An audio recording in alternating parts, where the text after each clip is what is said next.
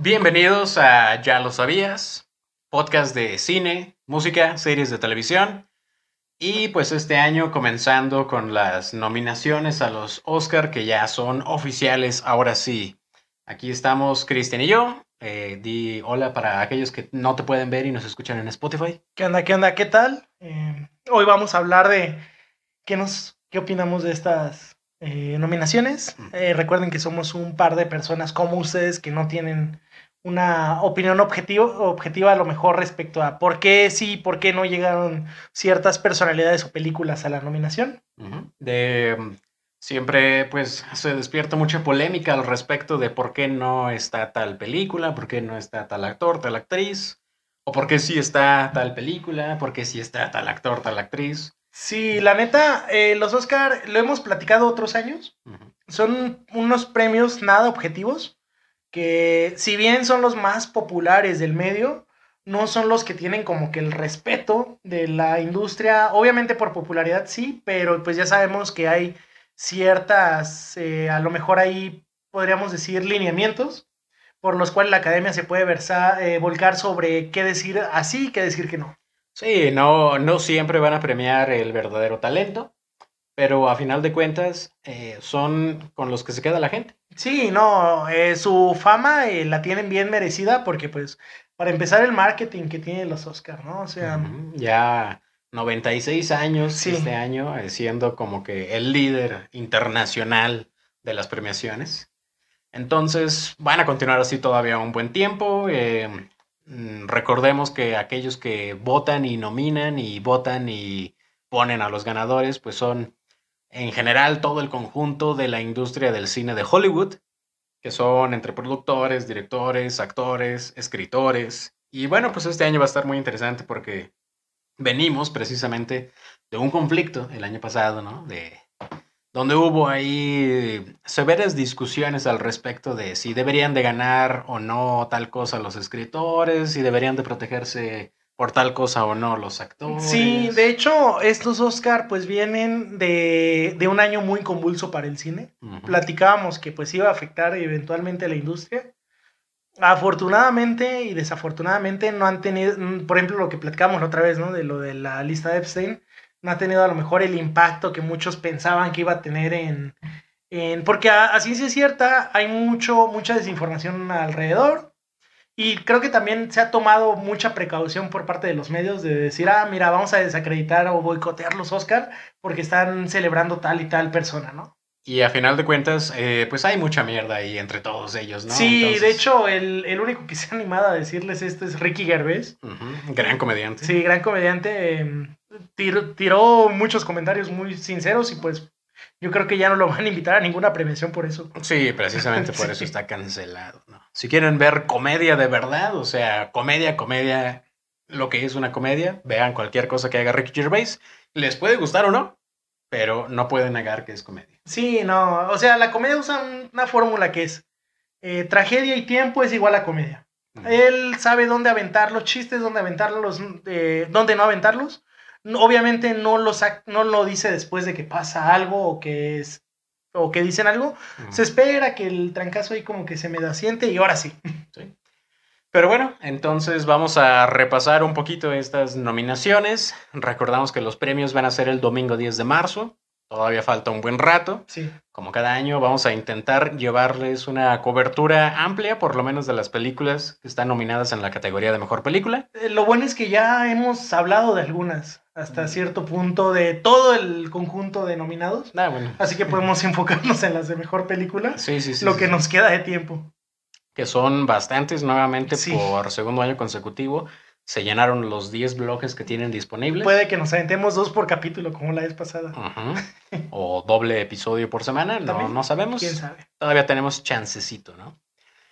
Entonces, eh, el orden que les vamos a presentar es exactamente el mismo orden en que se dieron a conocer las nominaciones eh, esta semana. Mejor actor de reparto. Mejor actor de reparto, bueno, ¿qué premia esta nominación? Pues de toda la película, menos el protagonista o la protagonista, en este caso el hombre, quien actuó mejor. Sobre todo es como que entre comillas el actor de reparto es coprotagonista, hombre, porque normalmente de todo el, de todo el reparto siempre va a haber alguien que es el que vaya a tener más química en pantalla o más química con el protagonista y es el que suele nominar en estos casos. Aquí les van los cinco nominados para Mejor Actor de Reparto. Ahorita hacemos los comentarios. Tenemos a Sterling K. Brown, que aparece en American Fiction. Robert De Niro, por Killers of the Flower Moon. Eh, Robert Downey Jr., Oppenheimer. Ryan Gosling, por Barbie. Y Mark Ruffalo, por Poor Things. ¿Qué opinas al respecto? Pues, ah, honestamente, yo, bueno, hay dos películas que no he visto de este, de este bloque, ¿no? Que es lo que es American Fiction y la y Poor Things. Que por cierto, el día que estamos grabando esto, o sea, hace un día antes de que salga, se acaba de estrenar aquí en San Luis. La semana pasada estuvo en preestreno, pero ya muy tarde y no todos teníamos voluntad y tiempo para ir a verla a las 8 o 9 de la noche. Em, ¿Qué podemos decir de estas nominaciones? Yo creo que de Niro, independientemente de que te haya gustado su actuación, que no te haya gustado su actuación, es una película de Scorsese. Es de Niro, es calidad. Honestamente, de todos los que están en esa película, se gana totalmente su nominación. Es el que más currícula tiene. Exacto. Eh, Mark Ruffalo no he visto eh, Poor Things, pero sé que pues... Es un gran actor. Es un gran actor a pesar de que sea Hulk. No importa, ¿no? Ajá, hay que hacer esa distinción. Aquí hay dos personas que tienen una sombra grande, que es Mark Ruffalo por Hulk y Downey Jr. por Iron Man. Ajá, es que algo que hizo daño, ahí sigue, ahí sí concuerdo con la versión escorsesiana del cine. Sí. Marvel sí hizo mucho daño al tratar de presentarnos que Robert Downey Jr. es Iron Man y que Mark Ruffalo es Hulk. El mismo Downey Jr. dice que cuando salió Doolittle y al vato lo crucificaron en la crítica, él se cayó de su nube, ¿no? Y fue como un golpe de realidad.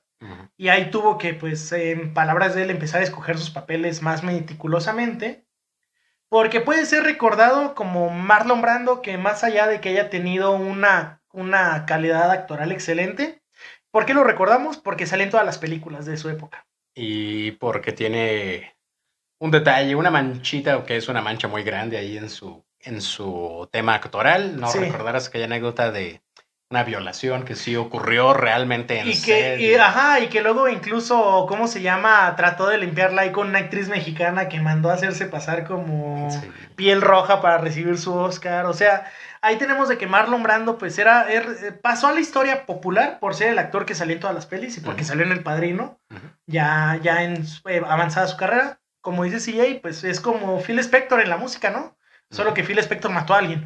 o sea, creo que son manchas que son independientes de su carrera, pero que aún así pasan a la historia. Aquí tenemos que pues tanto Downey Jr. como Mark Ruffalo nos han demostrado que tienen un...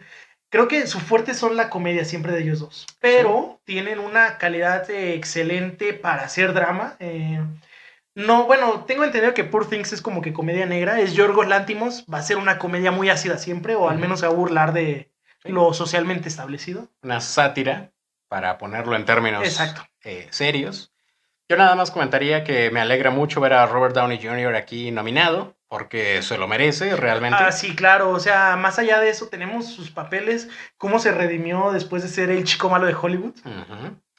Y también decir que Ryan Gosling definitivamente sí se merece esta nominación. Hubo mucha polémica al respecto, que Margot Robbie no estuvo. Bueno, eso no depende del señor Gosling. O sea, él entregó un trabajo que a la academia le pareció bien.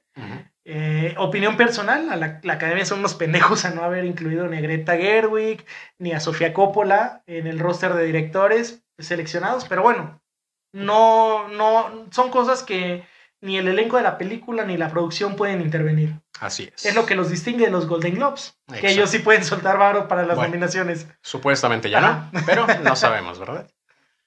Eh, pasamos a otra categoría eh, con comentarios más ligeros porque la neta no sabemos. Mejor diseño de vestuario. Tenemos a Barbie, Killers of the Flower Moon, Napoleón, Oppenheimer y Poor Things. La neta, todas estas películas merecen estar en el diseño de vestuario porque... Yo te soy sincero, siento que por tradición la pelea va a estar entre Barbie porque todo el vestuario es acorde a muñecos, muñecas que han salido a lo largo del tiempo. Y por Things, o Napoleón. Yo siento que Napoleón es el otro contingente. Eh, por la época. Ajá, siempre las películas de época es donde dominan. Ahí recordaremos de este señor eh, Lilo Fantasma, que es del sastre este de la realeza, que normalmente son películas que por el reto que tienes que hacer visual de hacerle creer a la persona que está viendo una película de época, eh, se suelen llevar el mérito porque es ropa o al menos prendas que no son visiblemente comunes al ojo al ojo del público, ¿verdad? No es algo que veamos todos los días, que podamos pasar por alto. Yo diría que es una de las categorías donde menos oportunidad tienen de ganar Killers of the Flower Moon y Oppenheimer. Exacto, por lo mismo de que, pues, vaya, eh, estamos hablando de que la moda sí ha cambiado, estamos Ahorita hay playas que dicen Free Fire. O hay camisas como este estilazo que me estoy cargando, que probablemente en la época de Oppenheimer hubieran sido menos, ¿no? Pero bueno, es ropa que aún se usa. Lo que vemos ahí con Oppenheimer, tenemos un amigo que hace un cosplay muy bueno de Oppenheimer. Ah, hay una mezcla con Chalino y Killers of the Flower Moon por la época, pues hay prendas. Bueno, aquí lo que le podría ayudar es el de la. De, el de este tribu originaria. De. Bueno, sí. Ajá, porque pues es ropa que hasta cierto punto se tiene que replicar para estar en una película. Entonces, bueno, de aquí la neta no sabemos mucho. Pasemos a la siguiente categoría que es mejor maquillaje peinado. Tenemos a Golda, una película que pasó muy desapercibida. Está buena, pero... Eh, Tenemos a Maestro, Oppenheimer, Poor Things y La Sociedad de la Nieve.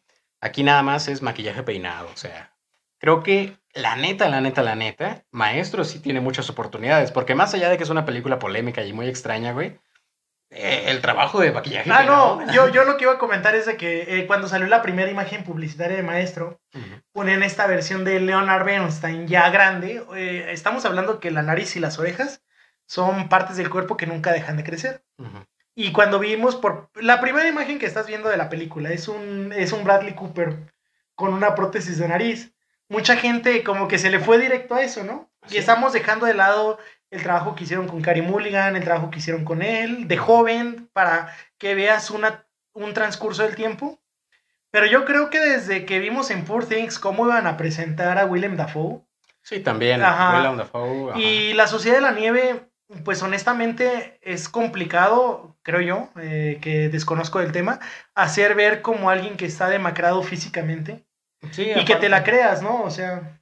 Aparte, no la he visto, pero tengo entendido que las escenas más crudas son como que sugestivas, no directas. Entonces, igual y por eso no llega a ganar la estatuilla, pero mínimo está nominada ahí. Golda, el trabajo que hicieron con Helen Mirren para hacer a esta eh, primer ministro, no, sí, primer ministro de Israel. Sí. Esta. O, creo que era la esposa, ¿no? Pero. No, Golda era la que estaba al frente. Ah, ok, ok. Ajá. Esta señora, obviamente Helen Mirren no es tan gordita como la señora de, la dama de hierro de acá, de Oriente de aquella época. pero, pero pues sí, o sea, estamos hablando de que es un trabajo que se respeta. Aparte la película creo que es en blanco y negro y eso es algo que siempre le va a favorecer a esta categoría. El maquillaje peinado. Ajá. Eh, sí, yo, yo, yo digo que sí está, está competida esta categoría. Pero bueno, Vamos a pasar a mejor cortometraje. Es una de las categorías en las que la neta casi no vamos a decir nada. Porque solo vi una, de las que están nominadas. Tenemos a The After, Invincible, no la serie en la que están pensando, Night of Fortune, Red, White and Blue y The Wonderful Story of Henry Sugar de Wes Anderson. Eh, nuevamente, pues nada más vimos la maravillosa historia de Henry Sugar de Wes Anderson, porque pues Wes Anderson, ¿no? Aparte, bueno, al menos aquí en México no se le dio el, la cobertura que se le dio a, esta, a este evento, porque fueron varios cortometrajes, ¿no? Pero bueno. Sí, ahí la neta nos reservamos los comentarios. Sí. Que alguien con más experiencia les comente al respecto, nada más se los presentamos. Mejor corto animado, también hacemos lo mismo. Tenemos Letter to a Pig, 95 Senses, Our Uniform, eh, Pachyderm y What is Over, inspirada por la música de John y Yoko. Eh, la neta me llama mucho la atención ver este corto animado. Sí, también esa última por la canción, ¿no? O sea, tenemos de que eh, es la canción que en tiempos de crisis siempre suena. Y en Navidad. Ah, sí. Eh, así que pues, pues, a ver qué onda, ¿no? Yo, por ejemplo, me acuerdo que vi hasta hace unos 3, 4 meses este corto del que fue productor Cuarón, el de Le Pupil. El que estuvo nominado el año pasado. Ajá, justo, o sea, y pues normalmente no es como que algo que le den una cobertura, salvo que seas Wes Anderson, que, que, digo, es injusto, creo, para los directores, actores, creadores detrás de este género, pero bueno. Lo chido de todas estas producciones cortas es que las pueden encontrar muy fácilmente en internet. La mayoría están en YouTube, güey, sobre todo de esta parte. ¿sí? Así que búsquenlas, ahí están los nombres. Pueden buscar también en internet, ahí van a salir los nominados. Mejor guion adaptado, una de las categorías más complicadas al respecto. Tenemos American Fiction, Barbie, Oppenheimer, Poor Things y The Zone of Interest. Para aquellos que no sepan, American Fiction es una película, pues básicamente de comedia, de un escritor que escribe una novela de comedia negra y se hace famoso, bla, bla, bla. Barbie ya saben, Oppenheimer ya saben, Poor Things es Frankenstein. De Eh, hecho, de, de Barbie estaba viendo, güey, no sé qué tanta veracidad hay detrás de eso. Que decían, es que originalmente la habían mandado como guion original, pero a la última hora la cambiaron a guion adaptado. Pues sí. Y digo, bueno, quién sabe. Es que pues, es una historia original, pero no es como que se les haya ocurrido de que... Y ah, mira, y de Poor Things me llama la atención, porque por ahí del 2001, el señor Yor- Yorgos Lántimos sacó una película que se llama Ductooth, o mm, eh, Canino en español. Eh, la película habla de una familia que cría a sus hijos en, un, en una restricción total del mundo real. Bueno, hay una película de los 70 mexicana que se llama El Castillo de la Pureza de Eduardo, Arturo Ripstein, perdón. Y el señor Yorgos Lántimos, cuando le dijeron, oye, de casualidad te basaste un poquito en esa película por la premisa y todo, no, no la conozco, dijo. Y bueno, es válido decir que no la conoce. Muchos dicen de que, pues, Ripstein- Arturo Ripstein es uno de los directores que, ah, sobre todo de culto, que han trascendido a la historia del cine. Así que quién sabe, ¿verdad? Hay una película clase B, güey, que se llama Frankie Horror, ujú. Que habla, pues, una versión así como libertina de Frankenstein, que es de comedia, es una, pel- una película satírica, por ahí de los ochentas, es una serie B. No sé si Poor Things está basada en una obra que a su vez está basada en eso o al revés. Mm, Yo pienso que solo toman como base Frankenstein. Ajá. Porque, o sea, sí está basada en Frankenstein, con sus super peros, ¿no? Pero a final de cuentas es Frankenstein. No, no nos hagamos pendejos. O sea, a lo mejor la película es súper chingoncísima. Por eso, ajá, Pero por eso lo que te digo, qué bueno que ahorita sí lo mandaron como bien animado para que Yorgos dijera, adaptado. Ajá, adaptado, perdón. No, no, no, no, no, no la conocía. Eh, no, nunca he leído Frankenstein. Sí, Ah, no ¿Quién es. Mary Shelley? Sí, Sí, sí, sí, sí. Entonces, y The Zone of Interest es una película que apenas se va a estrenar en, en estas épocas. Sí, es británica, ¿no? Es británica, trata al respecto de un señor que está a cargo de un campo de concentración en la Alemania nazi y que se muda con su familia al lado del campo de concentración. Es de A24, entonces pinta que está muy interesante.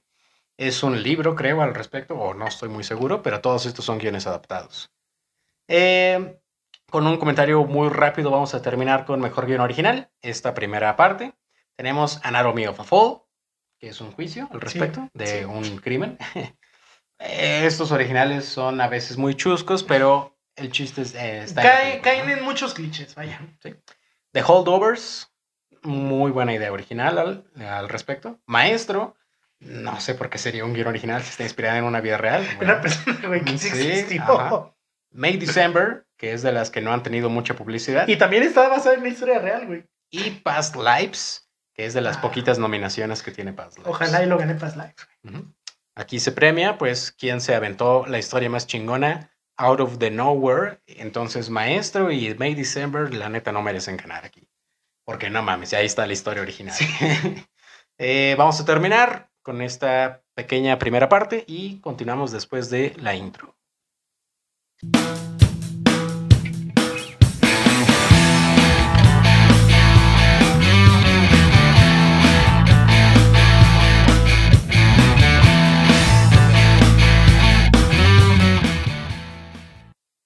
Y bueno, continuamos con otra de las categorías que están muy difíciles.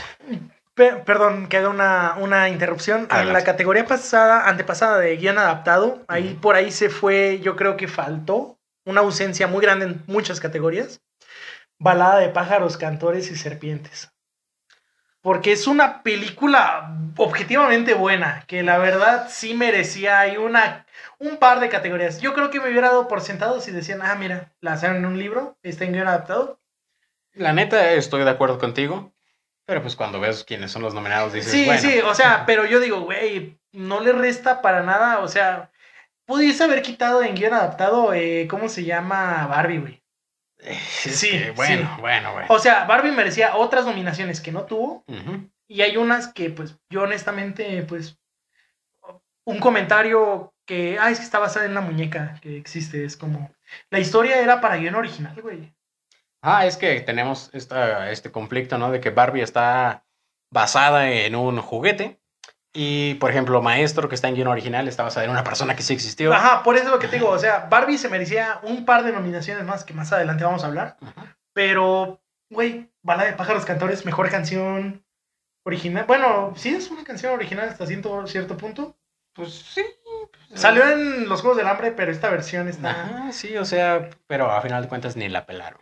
Sí, eh, y la neta sí da coraje, sobre todo por ver que es un respiro en los blockbusters comerciales, pero bueno, fin Sí. del spot de odio. Eh, Está bien, está bien. Mejor actriz de reparto. Tenemos a Emily Blunt por su papel en Oppenheimer. Tenemos a Danielle Brooks por su papel en The Color Purple, una película que se va a estrenar próximamente aquí en México.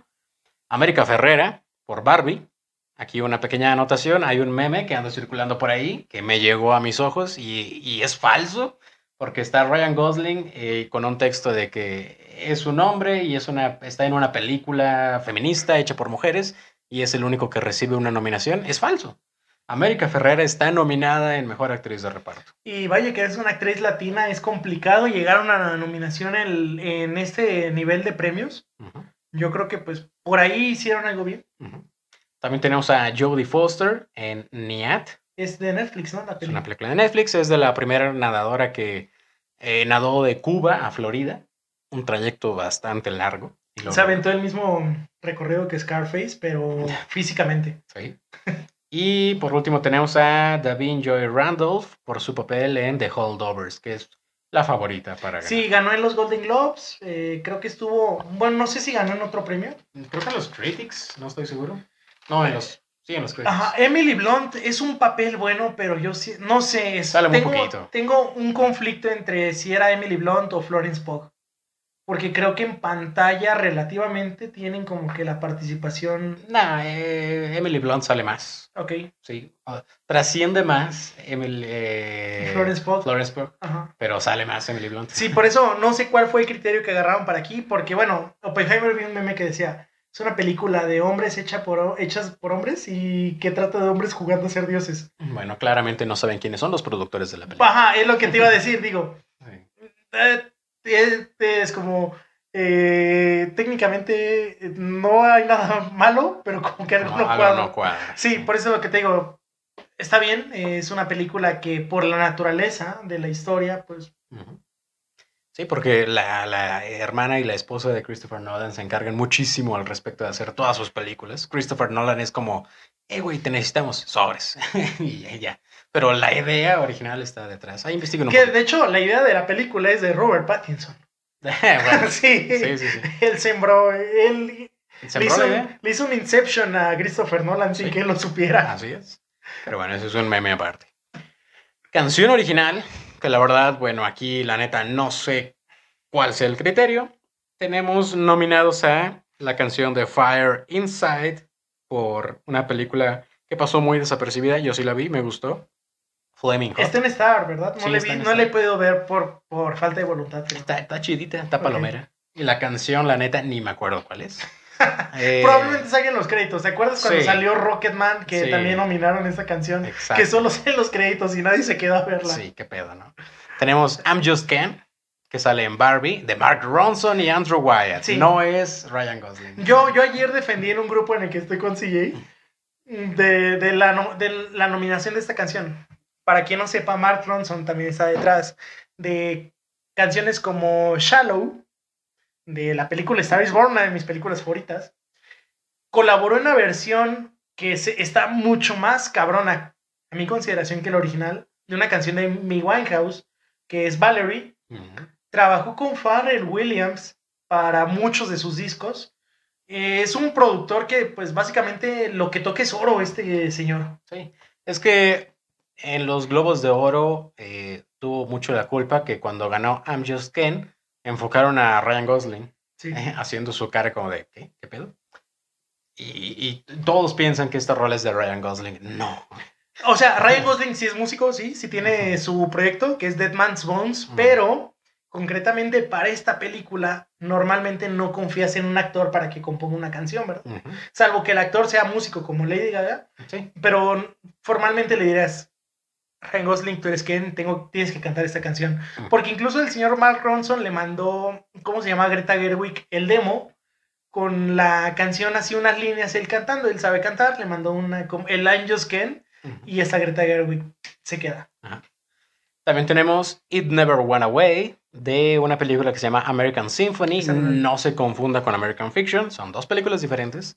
American Symphony la pueden ver en Netflix y ahí sale esta rolita. También tenemos Wasa Wase, que es A Song for My People en inglés, que sale en The Killers of the Flower Moon. Y por último tenemos, que yo creo que es la que debería de ganar, What Was I Made For, de Billie Eilish. Bueno, de Phineas O'Connell. sin, sin beef, sin beef. Sí, sin beef. O sea, eh, creo que siempre hemos respetado aquí la relación de hermanos que tienen, Sí, sí. eh, cerebro y músculos, ¿no? Ujú. Ahí lo dejamos. Es que la neta, la, la rola, güey, de todas estas, que creo que he escuchado la mayoría, What Was I Made For, es un rolón, güey. Todo. Objetivamente, mucha gente se quejó que no salió esta canción de Jack Black, la de Bowser, la de Peaches. Ah, bueno. Ajá. Pero estamos hablando Eso que. es un gag reel. Ajá, eh, sí, exactamente. O sea, si ves el trabajo que hay detrás de las otras canciones, la producción musical que hay detrás, o sea, sí, no le estoy demeritando para nada el rango vocal de Jack Black. Aparte es un momentazo en la película, Sí, pero es la misma línea en cinco segundos que está hecha para divertir. sí, o sea, como dices tú, es un Gabriel, porque acá tenemos que What I Was Made For es una canción que tiene un poco más de trasfondo. Hasta se puso de moda en los reels de Instagram y en los TikToks. Sí, o sea, eh, Washe Washe, que es una canción que está en otra lengua que no es el inglés, o sea, ya desde ahí tenemos que que esté en otro idioma ya es una ya es ganar para Sí. esta nominación. Aparte estamos hablando de los Oscars, mucha política. Bueno. Eh, nos pasamos a Mejor Banda Sonora. Tenemos la banda sonora de American Fiction. Hay que ver esa película sí o sí. Eh, Indiana Jones and the Dial of Destiny. Porque, Ah. porque es John Williams, ¿no? Solo por eso. Sí. Eh, and Killers of the Flower Moon con Robert Robertson. Oppenheimer, Ludwig Göransson. Y Poor Things de Jerskin Fendrix. Mira, no he visto, pero me adelanto a decir que Ajá. Ludwig Göransson, al menos en ese programa, defendemos su trabajo. Ah, claro. Yo iba a decir que me sorprende que es un año en que no está Hans Zimmer. Sí, y Hans Zimmer debería hizo- estar, ¿no? Pero estoy ocupado, Christopher Nolan. Ah, no te preocupes. No. Es como eh, cuando se firmaron las de Harry Potter, ¿no? Que John Williams le entró de lleno a las tres primeras. Ujú. ¿Qué pasa? Le dijeron, ¿a poco va a ser una por año, güey? O sea, yo siento que tuvieron esa plática. Sí, sí, sí. No, sí va a ser una por año. No, sabes que me salgo. Y es como Alexander de, de Pla, que también es un direct- es un compositor totalmente respetable. Le entró al quite.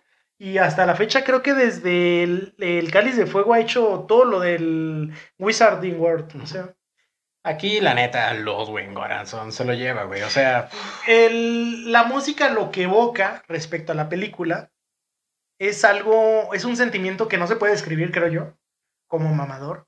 Eh, voy a hablar de lo de John Williams, que yo creo que John Williams hizo un soundtrack apegado a la nostalgia que implica Indiana Jones, el tu, tu, tu, Sí, sí. y hasta ahí, o sea, no le estoy demeritando su talento al señor. pero ya suficientemente fue premiado antes. Exactamente, o sea, es darle el espacio, así como en su momento a Hans Zimmer le dieron su espacio.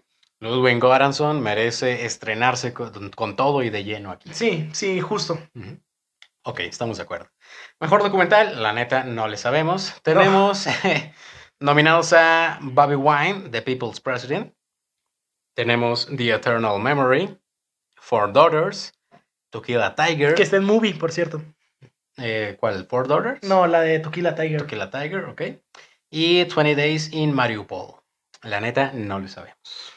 Ahí se las presentamos, véanlo, búsquenlo. Mejor corto documental, igual que el anterior, tenemos The ABCs of Book Banning, que me imagino que es algo al respecto de Estados Unidos y Florida, nada más por el título.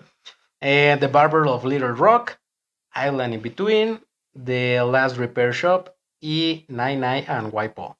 La neta, este es un área de oportunidad para toda esa gente mamadora como Kristen y yo que les mama el cine. Este es el momento para buscar cosas que no son populares. Mejor película internacional. Aquí hay mucho debate también al respecto. Sí. Tenemos representando a Italia Io Capitano, una película que se va a estrenar en Cinepolis próximamente.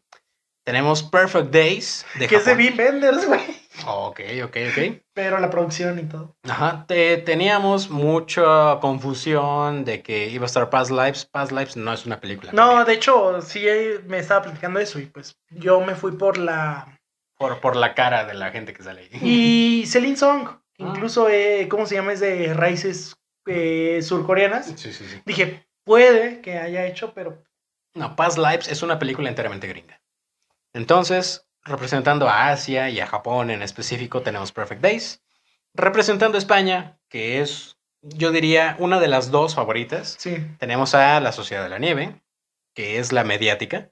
Tenemos a The Teacher's Lounge, representando a Alemania. Y por último, representando a Reino Unido, que es la segunda favorita, diría yo, The Zone of Interest. Yo siento que aquí pudo haber, ay, perdón, pudo haber estado Anatomy of a pero como es una producción franco-alemana, eh, probablemente pudo, se pudieron haber evitado el conflicto de decir, ¿por qué estás nominando esto si ya hay una película alemana de por medio? Y yo digo, mira, Francia se pudo aventar un Parasite fácilmente si mandaba, eh, ¿cómo se llama? Pues. Anatomy of a Fall. porque Parasite era coreana y estadounidense. Sí, pero mandaron eh, una que se llama A Fuego Lento en español a Pot Fu, que es una película de amor de unos chefs, porque pues para, al parecer hoy en día cocinar está de moda. De, por The Bear, ajá. O sea, es como que enojarte como Gordon Ramsay con tus allegados en la cocina está de moda. ¿Quién sabe? Esta es una película de amor. Yo siento que fue una oportunidad desaprovechada de Francia. Pudo haber mandado a alguien más como, competitivo. Como eh, Anatomía of a que es un peliculón. O sea, caen los clichés de una película en juicio, pero es un peliculón. Y bueno, aquí queda para México la anécdota de que no llegó Totem. La neta, o sea, yo soy de la opinión de que se hace buen cine en México, claro que sí. No vi Totem, pero estoy seguro que es una peliculota. Pero la neta, güey, o sea, competir con lo que se hace en otros No, de hecho, creo que sí te platicé a ti cuando la vi. O sea, es una película buena. Con justa razón ganó en el Festival Internacional de Cine de Morelia. Mm. Pero estamos hablando de que la calidad de las películas que normalmente compiten aquí eh, no es por menospreciar, pero tienes que llevar del apellido a lo mejor Cuarón. Bueno, también. De por medio para representar a tu país. Sí, también hay mucha política. Estamos hablando de que Macario no ganó mejor película en el 68 y vaya que el 68 es un año que hemos hablado en este podcast. Tenemos El Planeta de los Simios, güey. Tenemos, eh, ¿cómo se llama? Sí, bueno, el 68, 84, 2019. Sí. Eh, pero bueno, yo creo que ahí en película internacional está entre La Sociedad de la Nieve y La Zona de Interés. Que Latinoamérica es un golpe para nosotros, pero es española la película. Ah, sí. A pesar de que muchos decían, ah, güey, Uruguay. Chile. Sí. o no sé qué chingada, sí. Es de España. Sí. Es de J. Bayona. Que por cierto, gran director. ha hecho muchos blockbusters y muchas películas infravaloradas, como la de Un monstruo viene a verme. Pero bueno, antes de hacer una pequeña pausa, les decimos los nominados a Mejor Película Animada, que también es otra gran, un otro gran conflicto.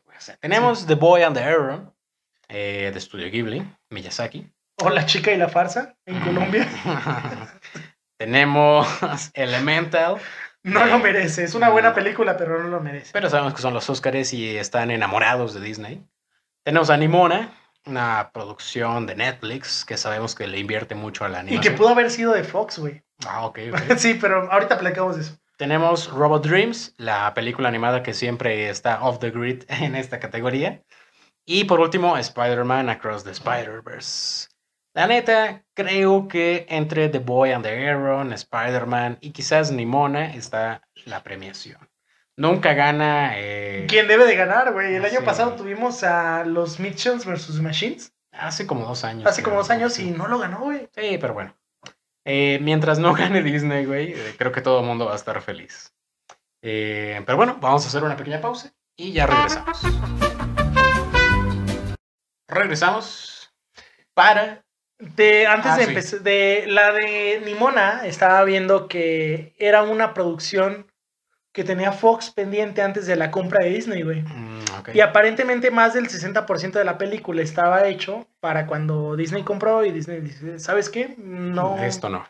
Esto no, no, no sale y le ofrecieron como que la propuesta a Netflix y Netflix dice, Simón, eh, vamos a armarla y no manches, o sea, es como que Imagínate ser Disney y estar viendo que un proyecto que rechazaste llegó al Oscar, güey. Pero bueno, ahí orgullosamente tienen a Elemental. Digo, es una película bonita, yo la vi, la disfruté, Sí, eh, me sacó una lagrimita, pero objetivamente hablando es una película familiar, o sea, es una película que te deja buen sabor de boca. No es una película que premie los 25 millones de cuadros que puede hacer un artista con The Boy and the Heron, o sea, que es una película que sea eh, Estudios Miyazaki, Ghibli. Ghibli, bueno, De Miyazaki. Ajá, estamos hablando que son películas que se hacen con amor, que tardan años en la producción. Todas las películas animadas tardan años, pero acá siempre vemos como que, pues, creo que no hay una película de Ghibli que decepcione, güey. No, no, no. O sea, eh, y eso es tirando verdades, tirando netas. Eh, Nimona, no he tenido el gusto de verla, pero probablemente, pues, si llegó a este punto. Es porque lo vale. Y Spider-Man, yo creo que lo único que le puede hacer ahí ruido es que pues los Oscars suelen ser políticamente correctos como premiación. Y estamos hablando de que detrás de esta película hay un montón de polémica de explotación laboral hacia, a lo- hacia los animadores. Que hago un disclaimer, estoy enojado que las Tortugas Ninja no haya estado nominada en esa categoría. Porque dijeron, ah, no, güey, ya tenemos la de Spider-Man y es casi la misma animación, no las nomines. Nah. Y es como... Cuando ha habido incluso tres de Disney, ¿no? Ajá, sí, güey. Tenemos el año que estuvo Luca y estuvo la de. Pues otra, güey. Ajá. Sí. Pero bueno, eh, vamos a irnos un poquito más rápido, ya nada más para terminar con este bloque. Tenemos mejor diseño de producción, que premia básicamente todo lo que se ve en pantalla, visual, no lo que hay detrás. Tenemos Barbie, Killers of the Flower Moon, Napoleón, Oppenheimer, Poor Things. Como en diseño de vestuario, es algo que pues está a debate de si debe de ser la época o si debe de ser otra cosa. Tenemos la mejor edición. Esta es una de las más difíciles de augurar, a excepción del año pasado, que a huevo se la llevaba todo en todas partes. Sí. Eh, aquí tenemos Anatomy of a Fall, que no la he visto, pero por la premisa no creo que amerite la edición. No. The Holdovers, que tampoco lo he visto, que pero por la premisa no creo que amerite la edición. Tenemos Killers of the Flower Moon, que creo que podría competir. Oppenheimer. Estamos hablando que Killers of the Flower Moon es una película old school de estas en las que el director se mete de edición. O sea, probablemente pues ahí el buen ojo y buen gusto del señor Scorsese rinda sus frutos. Tenemos Oppenheimer y Poor Things, que creo que entre estas dos es la decisión final de la mejor edición, que va a tener mucho que ver en quién ganó la mejor película. Sí. Mejor sonido, The Creator. No tengo ni la menor idea de cuál es esta película. Es la de la de Star Wars, que no es Rogue One, que no es Rogue One. Ah, sí, la resistencia. la resistencia. Sí, ya, gracias, Sí. gracias. Mejor sonido, vaya. Vaya, puede competir ahí, claro que sí. Maestro, que la neta, mm, es una película de música. Es pero- que, güey, Ah. normalmente eh, si es música o guerra, como que tienen buen augurio, güey. Se lo merece más Misión Imposible, que también está nominada, The Reckoning Part 1, porque vaya trabajo de sonido que hicieron. Sonido. No la música, no, la, no el acompañamiento, el sonido. Oppenheimer, güey, la escena del Trinity Project. Ah, no, claro, claro. Aquí va a ganar Oppenheimer, pero estaba, estaba hablando de que Sí. maestro, güey, no, no. No, no, es que es como que TARP Light. Mm, Sí, super light. Y The Zone of Interest a reserva de verla, pero creo que coincidimos en que Oppenheimer va a llevarse la estatuilla. Mejores efectos visuales. Aquí no está Oppenheimer porque no utilizó efectos visuales. No. Eh, tenemos a The Creator, nuevamente, La Resistencia. Buena, eh, visualmente se ve muy bien porque es algo que te entregaría Disney con Star Wars hoy en día, así que yo estoy a favor totalmente. Godzilla Minus One, que creo que es la favorita. La favorita, pero se ven medio, medio chillosos algunas, Mm. algunos cuadros, güey. Mm. O sea, sí se ve digitalazo del 2000 cuando cae alguna cosa, pero Guardianes de la Galaxia Volumen 3, la única nominación de Marvel este año y la que normalmente siempre, la, la categoría en la que siempre cae. Eh, Misión Imposible de Reckoning Parte 1 y Napoleón, que los efectos no me gustaron tanto de Napoleón. no, yo sí, yo siendo objetivo que en esta vi, tuve la fortuna de ver todas. Lo que es Misión Imposible, Guardianes y The Creator son los que serían favoritos para esto porque tú estás como James Bond. Si tú me dices que es cierto que un perro habla, te creo. Ah, güey. Sí. Pero no es un perro, es un mapache. No, este, ¿cómo se llama? Em, el ruso. Ah, la perrita, ajá, sí, sí. la que es laica, pero no es Ajá, es Laika, pero es Laika. Sí. Que era un perrito macho eh, originalmente, pero ahí hubo una confusión entre la adaptación. Sí, ¿Quién sí. sabe? Pero Sí, bueno. sí. Bueno. Mejor fotografía, una de las categorías que más nos gustan y que a huevo ya augurábamos por lo menos una que nadie se esperaba, pero Kristen y yo sí lo sabíamos. El Conde, güey. No manches. ah, qué bonita película de ver, güey. Creo que la fotografía es lo que dices, ¿no? Sí, o sea, estamos hablando de la fotografía. Y estamos de que Oppenheimer no está nada mal en fotografía, pero el Conde es otro pedo. O sea, todas las películas de Pedro, Pedro Larraín, normalmente... Pablo Larraín. Pablo, con P. Normalmente tienen eh, como que un fotógrafo, alguien que se encarga de esta parte visual, que dice, voy a hacer una película estética de ver y que pase a la historia por eso, güey. Neta que el conde, wow, la fotografía es hermosa, güey. Y esta es una de las categorías más complicadas porque la fotografía de todas estas películas es increíble, güey. Sí, tenemos Poor Things, que es algo que es pues ficticio, totalmente. Pero es de Yorgos Lanthimos, entonces sabes que la fotografía está muy bien cuidada. Eh, sobre todo porque es bien, eh, ¿cómo se llama este señor? Muy kubrickiano con lo, la simetría. O sea, siempre va a haber a huevo simetría.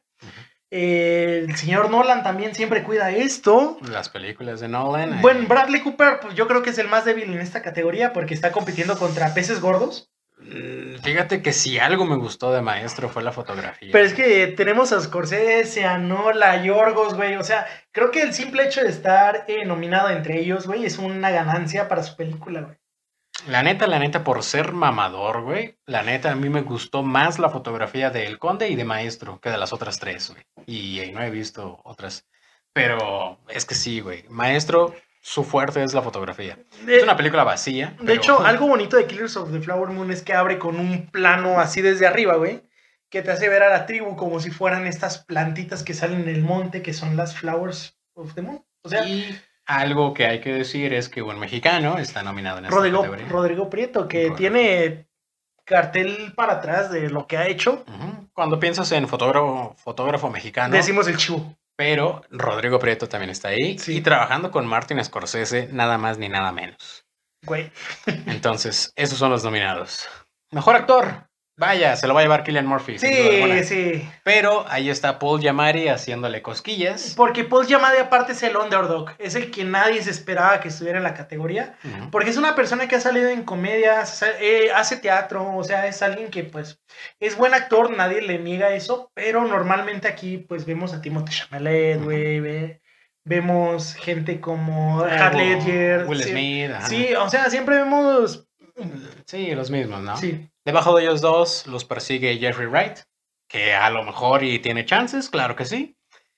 Después yo pondría a Bradley Cooper y por último a Coleman Domingo, porque la neta es... Es la única mm, categoría de Rosting, ¿verdad? De Rosting, ajá, sí. Ah, película, güey. O sea, no la he visto, pero sé de qué trata y me hubiera gustado que esté... Eh, es algo irónico que digas, el actor se le rifó, pero, güey, si el actor hizo buena chamba, ¿por qué no calificarías la película? creo yo. O sea, sí, sí, sí. Aquí la neta está entre Killian y Paul. Sí. Pero si lo gana Jeffrey Wright, no me enojo. Paul, Paul Giamatti es como, te digo, lo ganó en los Golden Globes. Eh, y bueno. Es que ganaron los dos en las dos categorías. Exacto, ajá, porque los Golden Globes se segmentalizan todas las categorías. Por Bueno, Mejor actriz, que aquí sí está también muy definido, se lo va a llevar Emma Stone por Poor Things. Ojalá, güey, sería su primer Oscar. Ajá. Mm, no, creo que ya lo ganó, ¿no? ha estado cuatro veces nominada. Ha, estado nominado un chingo de veces. Sí, cuatro. Ha sido La Land. Em, eh, y en otras, pero no me acuerdo. La neta, Emma Stone se lo merece. Detrás de ella la persigue y con muy buena actuación Carrie Mulligan. Que vaya que. También se lo merece, güey. Sí, Carrie Mulligan es lo mejor a la par de la fotografía de maestro. Y bueno, tenemos ahí a tres también grandes, grandes actrices. Tenemos a Sandra Huller. Alemana. Qué buena actuación, güy, pero pues sería ver Poor Things yo para dar mi opinión, güey. Lily Gladstone. Que sería la parte, pues... Desconocida. Sí, porque aparte ya es... Solo, les digo, la vi en Fierce Cow, güey, una película de 24 en movie hace pues, como 4 o 5 meses. Es una película del 21, güey.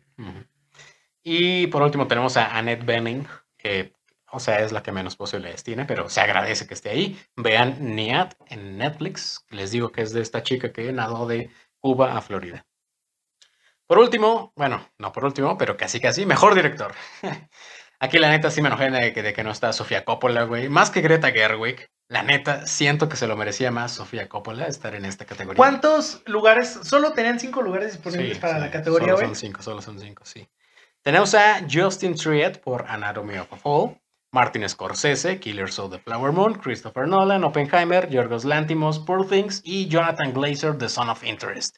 Las cinco, estoy seguro que son una verguísima de película, güey, pero, güey, tenías que incluir, tenías que incluir mínimo, mínimo a Sofía Coppola. Mira, te soy sincero, si pesó el apellido de Scorsese en una película que a la crítica le mamó, pero al público otra película de Scorsese, güey, para el público. Ujú, Si ibas a respetar el apellido y la Mm. dinastía, Sí. Sofía tiene que estar ahí. claro. Si ibas a presentar la, la apertura o pues Jonathan Glazer, no- honestamente no sé otra cosa que haya hecho en el pasado. No, me quiero ver ignorante en demeritar su trabajo. Pero Greta Gerwig, más allá de que sea esposa de Noah Baumbach, que ella salió en sus películas, tiene No. trayectoria que es de respetarse al menos en su trabajo concretamente este año. O sea, Sí, la neta, yo soy de la opinión de que la dirección de Barbie tampoco estuvo tan chida. O sea, no me funen, pero, pero mínimo Sofía Coppola sí, güey, porque su dirección se nota en cada detalle. Pero bueno, no sabemos. Obviamente se lo va a llevar Christopher Nolan. Punto. Eso es toda la discusión. Mejor película. que tengo solo siete veces, güey. Han estado nominadas mujeres en el Oscar. güey. Sí, es que es una premiación y una categoría. Y no solamente tres veces lo han ganado. Nos tocó ver dos, a ti y a mí. Ujú. Que es Chloe Zhao ¿Lo saben? y esta, eh, la del poder del perro. Sí, sí, sí. eh, Jane Campion. Jane Campion. Ahí tenemos a Catherine Bigelow, la de, ¿cómo se llama? Zona de Miedo y que también tiene la de los surfistas que son Point Break, punto de quiebre. Ujú. Pero fuera de eso, es como, güey, la primera vez que nominaron a una mujer fue 49 años después de que se hayan instituido los Oscar. O sea, si algo sabemos de estos premios es que son machistas. Hasta ahí creo que ya ahí nos ahorramos mucha discusión. Pues sí, la neta, güey. La Sí. neta. Sí. Eh, pero no voy a dejar de decir que creo que Greta Gerwig no entraba en esta categoría. Sofía Coppola sí. Mejor película, tenemos 10. American Fiction, Anatomy of a Fall, Barbie, The Holdovers, Killers of the Flower Moon, Maestro, no tienes nada que estar haciendo ahí, Oppenheimer, Past Lives, Poor Things y The Zone of Interest. Todos sabemos que este año se la va a llevar. Oppenheimer. Güey, fue el fenómeno. O sea, está bien al lado de Barbie. Pero siendo objetivos eh, en lo que respecta al... Yo por eso le di las 5 y 4 5. O sea, hice mi distinción yo. Pero ahí hay un underdog que, que muerde, güey, que, que huele a, a pobres criaturas, sí. Sí, sí, sí, es que yo lo Lántimos, este señor es, sale abajo de su piedra cada cierto tiempo y nos avienta algo incómodo de ver. Tengo entendido que esta película está también, o sea, no, no es recomendable verla así si no tienes como que la apertura de ver cierto tipo de escenas. Así que pues, Sí. es La neta, mira, Martin Scorsese, pues me mama, ¿no? Es cine. A Pero todos. Killers pero of the Flower Moon creo que no merece. esta- Yo vi un comentario muy acertado de que debía haber sido una serie de Apple TV como esas. Woody Allen se aventó una serie con, con Prime Video que se llama Crisis en seis escenas, que pudo haber sido una película de él normalmente, güey. Pero funciona muy bien como serie. Pues sí. Eh, contraten Apple TV, es muy barato y tienen todo en 4K con ya lo van a subir a 130, güey, a partir del 1 de febrero. Ya cuesta 130, yo estoy pagando 130. Ah, puta madre. Eh, bueno, la neta, Oppenheimer se lo merece, sí. Sí. o sí o sí, pero si gana Poor Things, no me emperro. Y American Fiction, que está ahí como de que nadie me conoce, güey, pero... Güey, es capaz, llegando. es capaz de Sí. hacer eso, güey. Sí, sí, sí. sí. Aparte más la carga de la película, lo que hay detrás. He estado leyendo que está medio cañona. Y aparte es de A24, pero ese también es un gran motivo por el cual no creo que ganen, Sí. porque el año pasado ganó una película de A24 y Hollywood es demasiado orgulloso como para premiar por segundo año consecutivo a A24. Entonces, Oppenheimer o Poor Things, porque Oppenheimer es Universal, Poor Things es de Searchlight, Que ya Eh, básicamente es Disney, güey. ajá, es Disney. Disney. Entonces está entre ellos dos, la neta, la neta. Sí. The Zone of Interest también podría sonar por, por ahí. el tema. pero creo que, bueno, no, no me acuerdo de qué productora es, pero como es una película de Francia, también es muy raro ver que gane una película. No, de Reino pues. Unido, ¿no? Ah, no, de Reino Unido, sí, Sí. me confundí con Anatomy of Fall, que también está ahí. Sí. Eh, la que sí, neta, no tiene nada que estar haciendo y es maestro. Es muy buena película. O sea, neta, véanla. Si pueden, tie- si tienen Netflix, véanla. Pero hasta ahí, güey, o sea. Sí, sí. O sea, la fotografía y Carrie Mulligan son excelentes, pero la película, no.